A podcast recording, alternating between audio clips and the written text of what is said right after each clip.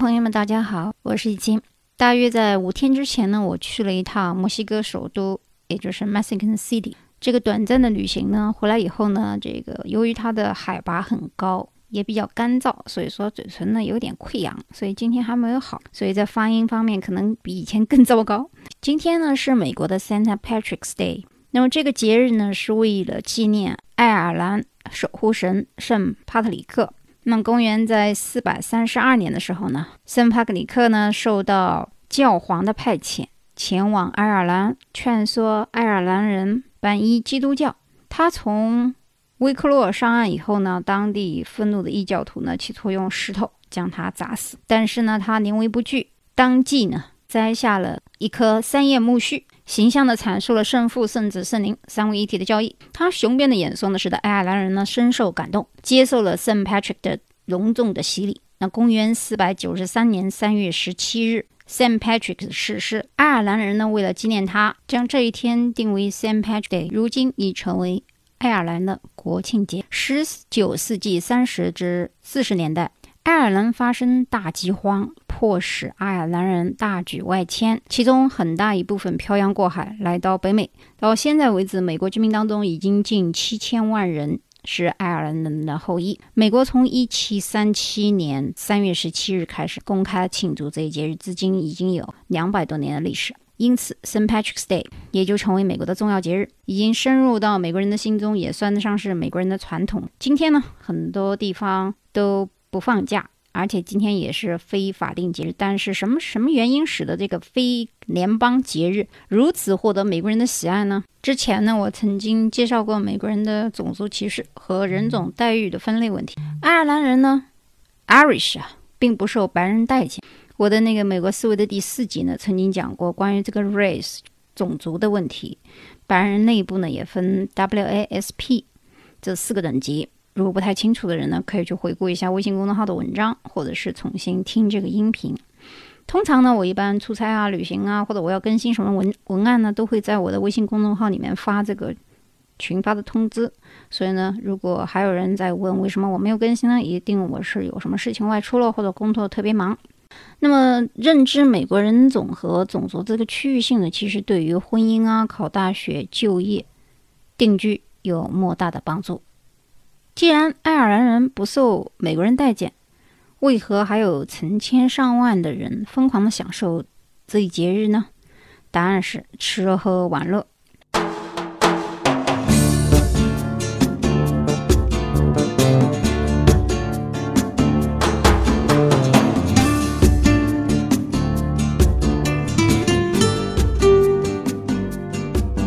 不错，这一天也就是今天了。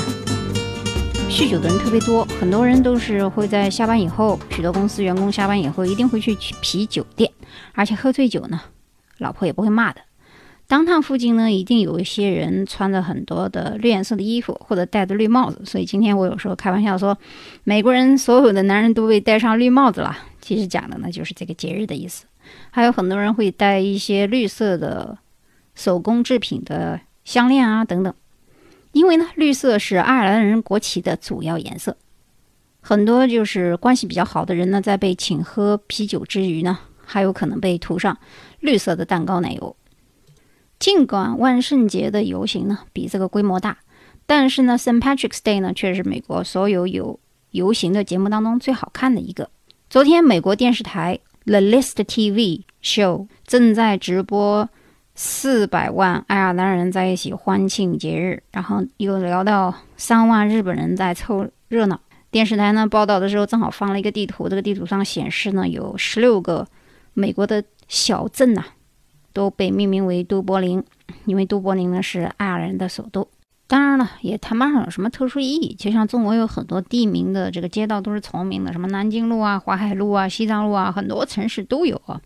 但是呢，世界上有很多地方被命名为 Santa Fe 的这个地方倒很奇怪，原因是因为呢，在美国加州有一个 Rancho Santa Fe 的地方，其实是一个巨富庄园地区。很多人以为呢，纽约的曼哈顿啊，洛杉矶的好莱坞地区啊，都是富人区。其实 Rancho Santa Fe 啊，距尼斯尼亚哥大概三十英里的地方，往北北部一点点，这里有有很多巨富，而且进去之前你根本就看不见他们的庄园，要穿过森林啊、山脉啊，甚至于有很多有私人的御道，就是这这条马路就被他买下来了。像比尔盖茨就有一所房子在这儿。那么注意，我为什么没有把 Rancho Santa Fe 把它翻译成中文呢？就是因为我希望我的读者，或者说我强迫你们去记住这些英文单词。原因是呢，我一会儿举几个例子啊。先举一个吧，比如说圣地亚哥这个地方呢，翻译成英文变中文有两个单词，第一个单词呢叫圣地亚哥，第二个呢叫圣迭戈。我不知道圣迭戈这是谁翻译的啊？难道就因为这个？你看这个拼音的拼法啊，也不叫拼音吧，就英文单词的写法。第一个单词是 S A N，第二个单词呢是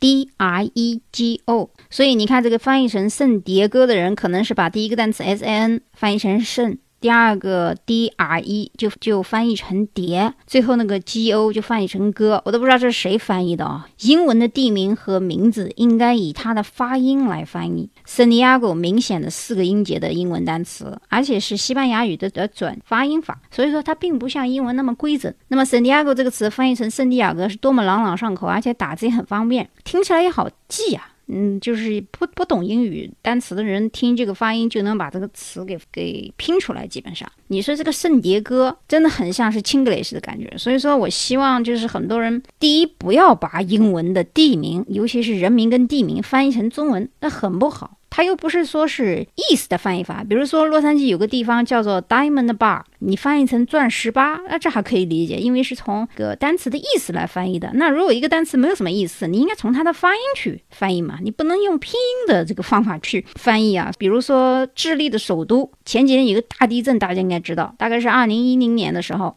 智利的首都圣地亚哥，它也翻译成圣地亚哥，八点八级大地震震惊世界。但是它的拼法就跟圣地亚哥截然不同。你看啊，智利首都的翻呃拼法是 S A N T I A G O，因为也是西班牙语的发音嘛，所以叫圣地亚哥。但是我觉得它翻译成圣地亚哥中文就不太好，因为这样很容易混淆。人家还以为那天大概是二零一零年，我记得很清楚。我一个朋友，好多人打电话安慰我说：“哎呀，你们那大地震。”我说：“我勒个去，我哪个地方大地震了？”当时我就觉得对这个中文翻译成英文感到是一个必须纠正的一个坏习惯，非常容易引引起人的误解。就因为中文是一样，难道英文就是一样吗？难道是同一个地方完全不一样的这个英文单词的拼写啊？所以说我希望这个很多人，不管是将来要不要移民美国，或者去欧洲，或者来留学，或者是居住，一定要记住英文的。原发音啊，不要管它是不是要翻译成中文啊，加上这个大陆、台湾、香港的拼音的拼法分非常不同，搞出许多笑话。我再举个例子啊，比如说著名的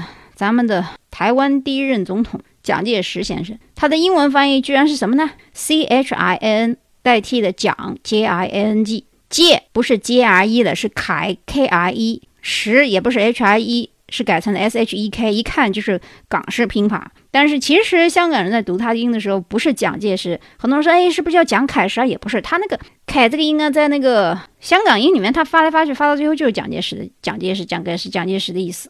所以其实很多时候我们在中美国大学学戏剧、学台湾文学和台湾电影的时候，会发现有很多选择题让你选出中华民国大总统他的儿子蒋经国等等，用的都不是以中文的这个汉语的拼音法。甚至于以后我要跟大家讲关于中国的。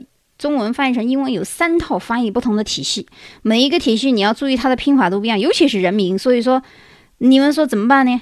就就像之前我跟大家举个例子，我们都说李小龙，李小龙，结果跟人家讲外国人讲李小龙，谁知道李小龙啊？人家只知道这个 Bruce Lee。所以你就是不管是中国人、外国人，你用他原来的名字的这个拼法记住它就可以了啊，不要进行翻译。所以呢，在美国读这些中文研究啊，相当于其实就相当于英文文学了。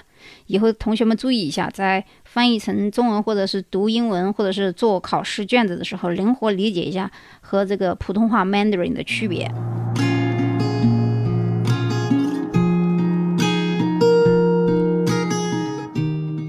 我们再举一个例子，比如说现任美国总统 Trump 又有两个翻译方式，一个叫川普，一个叫特朗普。就不知道统一一下，什么特朗普呀？明明这个英文单词的发音就叫 Trump，川普是多么好的一个翻译，就是两个音节的单词嘛。所以就是你看啊，很多时候中国人不知道是谁不让他统一的，我也不知道是大陆方面是翻译的川普，还是香港方面翻译的川普，还是特朗普，反正就是这个乱糟糟，他们就不能统一一下再报道媒体的，好吧？不谈这个问题了，我们回到这个。Rancho Santa Fe 这个居富区的情况，有人说：“哎呀，这个图有啥了不起的？”因为我放了一张图在我的这个微信公众号上。有人说：“这种房子美国到处可见啊。”但是我想告诉你们的是呢，的确在许多地区有这样类似的房屋，但是呢，这是在加州一个大的城堡，加上网球场、高尔夫球场、游泳池。你可见它的价格肯定是非常的贵，因为加州本来房价就贵，又在圣地亚哥，比洛杉矶还贵。Rancho Santa Fe 这个地方有很多的好莱坞明星和排在全世界前三十的这些超级巨富的别墅区，那么很多人都想去看上一眼，但是你想见到这样的房子都不容易，很多时候我们只能在通过飞机的航拍去看一看整个庄园的情况，因为很多时候我们。经过这个地区的时候，会看见很多上面写着 private road，就是说这个道路啊都被人家买下来了。无独有偶呢，这次我去墨西哥游玩的时候呢，就是墨西哥首都呢也叫墨西哥城，那英文单词呢叫做 Mexican City。墨西哥首都 Mexican City 和美国的 New Mexico，也就是新墨西哥州是不一样的。当然，大家都知道。美墨历史，美国西南部几乎南部地区啊，以前都属于墨西哥这个国家啊。说的难听一点，侵略过来的也行，合并过来的也罢，反正有很多为什么是西班牙语命名的这个城市，就是因为和墨西哥有很大的渊源。所以我这次去的时候呢，因为第一次去啊，我也搞不清楚这个哪个地方有好宾馆，哪个地方安全不安全，因为总觉得墨西哥就不安全，因为在。墨西哥和圣地亚哥边境这个地方好像很乱，就是美国这边倒不乱，但是美国人如果想过这个边境去墨西哥是很简单的，你进入那个边境到只要一到墨西哥境内，你就会被很多乞丐骚扰，所以呢，就是对墨西哥的印象就特别不好。那这一次去的时候呢，我总觉得有点害怕，也不知道它安全不安全啊，所以我就订了一个喜来登，旁边呢是 Hilton。我想嘛，这个地区应该不会太差了。结果我去的时候呢，发现它也是在一个叫 Santa Fe 的地方。既然也叫 Santa Fe，我想，哎，应该跟美国这个差不多。然后到了墨西哥城，就是美墨西哥的首都机场以后啊，我租了一个车，因为这个美金和墨西哥币的比价呢是一比十九点五，这是。市场价就是网络上能查到的价，但是我在美国境内呢换了一点钱。刚开始因为怕来不及换钱，或者是要打车，换的特别低啊，才一比十七，等于我换了一千美金，先扫掉一百美金。结果到了墨西哥首都的机场以后，发现那边的买入价是十八点五，卖出价是十九点，卖出价是十八点五，买入价是十九点五，就是你用美金去换。墨西哥币的比索的时候是十八点五，如果你用比索去买美金是十九点五。后来我就知道，哦，以后知道了，反正你要到哪一国家换什么币啊，你就到他那个机场去换就行了。当地的机场肯定是要比其他地方要好的。然后出租车呢，从墨西哥机场一直打车打到圣地亚哥这个地方呢，刚开始那个司机好像不认识路，我还特地注意一下，他用的三星手机导航，导航了大概有一个多小时。但是后来第二天的时候，接送的这个人只开了四十五分钟，可见第一个人可能不太熟悉路啊。从那个墨西哥机场出来，大概开了有至少半个小时的路啊，我都看到的都是破破烂烂的楼，那很多就是你一看就是中国三线城市还穷的人啊，在外面做一些工作啊、劳动啊，穿的都不太好。当时我就想，哇，这是墨西哥的首都哎，但是。当我到达快接近 Santa Fe 这个地方的时候，就发现哟，突然来了一辆保时捷，然后呢，后边还跟了一辆特斯拉。我想，哎，这是到了什么富人区啦？因为到晚看的不太清，大概又到了一个区了。接着就是一大片森林，怪我想这个地方的森林占地面积真大呀，墨西哥是真大。然后又过了大概被这个司机绕了一下，我有点不太放心了。我想会不会把我带到个什么地方卖呀？所以我就把我的手机给打开了。没想到美国 T-Mobile 的这个手机啊，居然能在墨西哥自动搜索到当地的一个我都忘了名字 T 开头的一个通讯公司，居然能够免费上网、免费用流量，速度还可以。那我的 Google 地图就打开了，打开以后，我就把我在汽车上的地和我要去的这个地址点了一个到达，然后看了一下地图，再看看，果然距离还剩下大概二十五分钟时，有个数了。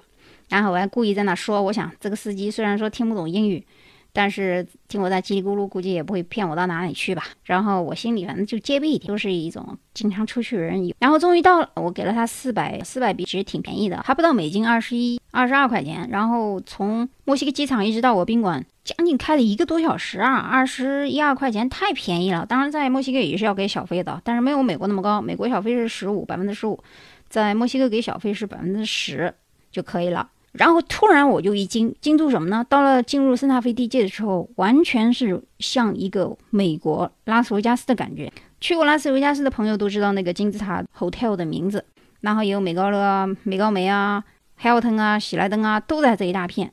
嗯，这个图片我放到了微信公众号，大家可以去看，完全不像是在墨西哥。周围还有一个墨西哥大学，当然是什么名字我忘了，我也没去。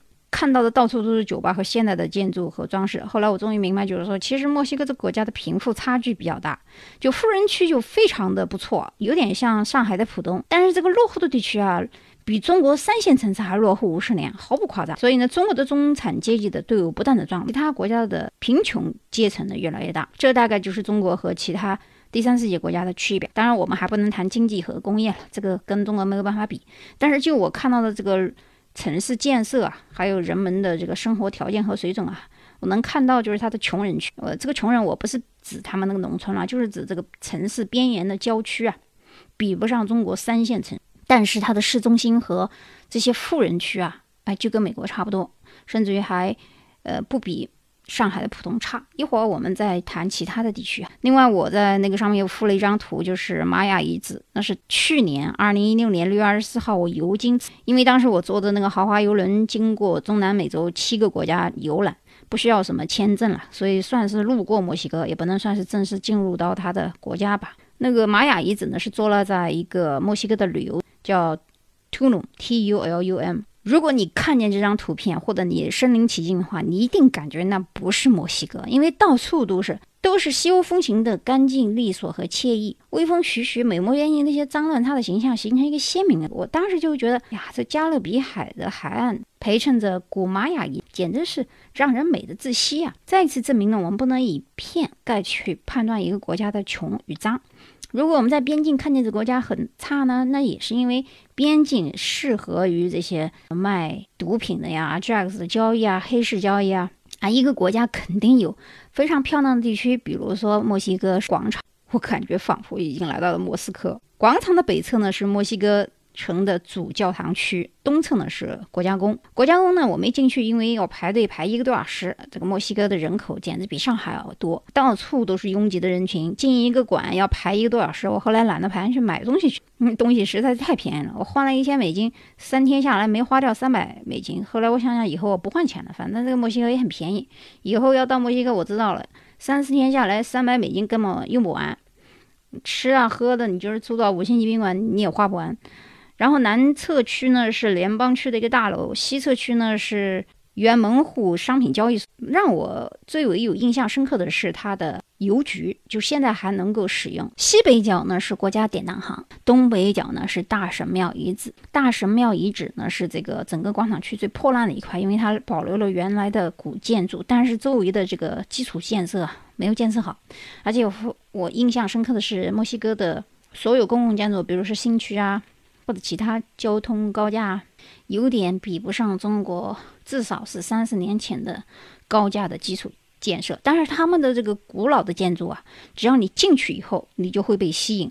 主要的很多的教堂啊，不管是这个 Christian 啊还是 Catholic，它里面的这个教堂内部建筑风格都不比欧洲教堂差。啊，那天当时我进去这个教堂里面正在做这个弥撒，也不知道为什么做的时间特别频繁，大概是每一个小时就做一次。关于墨西哥的旅游呢，我以后再讲。我主要是想讲，刚才我就是提到这个英文单词对你的这个误解性，我们讲到这个 Rancho Santa Fe 是一个富的地区，那到了墨西哥 Rancho Santa Fe 又是一个富的地区。其实叫 Santa Fe 的地方在美国还有一个地方在新墨西哥州，也就是 New Mexico。我第一次登陆美国的居住地，其实也是美国真正的艺术中心。很多人觉得自大，纽约算得上是艺术先驱中心了，其甚至于包括好莱坞的电影艺术中心。其实真正的很多艺术家在美国没有一个不是从 Santa Fe 画廊出来的。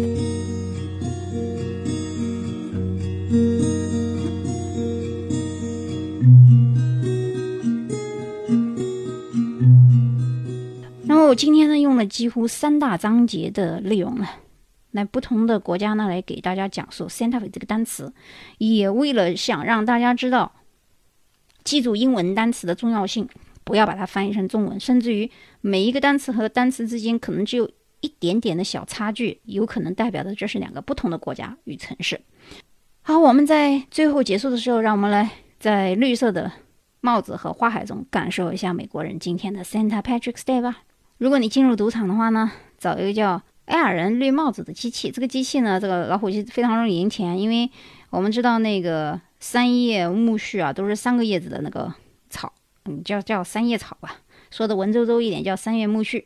如果是四个叶子的，肯定是很罕见的。那在这个机器，如果你看你有四个叶子的时候，请你不要选它，它会突然变成很多 wild，就是非常配了。那如果你运气好的话，可以赚不少零花钱哦。节目最后的时候呢，我在。回答一个听众朋友的问题啊，就是有很多人问我这个传闻说加州未来五十年内地震的问题。我想告诉大家的是呢，从地震板块学来说呢，它是有可能发生的，而且呢，从历史记录来查看，旧金山、金门大桥附近和洛杉矶附近都有超过七点五级的特大级地震。那圣地亚哥呢是没有的，所以你们在未来要给孩子上学、买房，或是未来自己定居呢，对自然。灾害的了解，比如说德州有龙卷风，佛罗里达有海啸，那其他地区有没有呢？但是北方又冷，中间又是山区又是沙漠，所以你们在买房的时候，除了一些价格上的比较，要了解一下美国的自然灾害的情况，甚至于买了房子以后要注意买这地震险啊，或者其他一些保险，甚至于你要有经验在加州买房的时候，注意问一下是不是有这个地震结构的房屋制造。好，我们下期再见。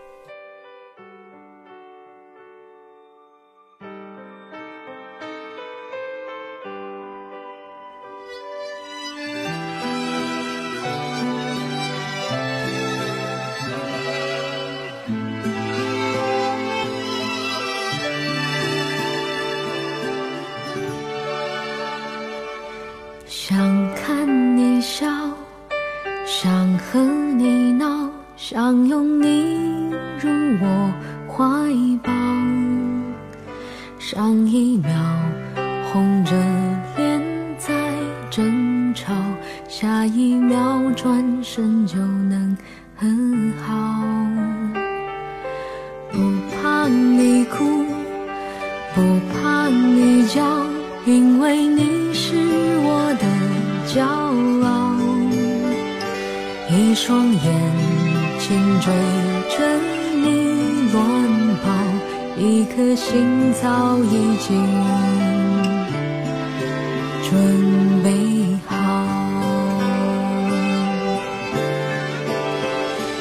一次就好，我带你去看天荒地老，在阳光灿烂的日子里开怀大笑，在自由自在的空气里吵吵闹闹。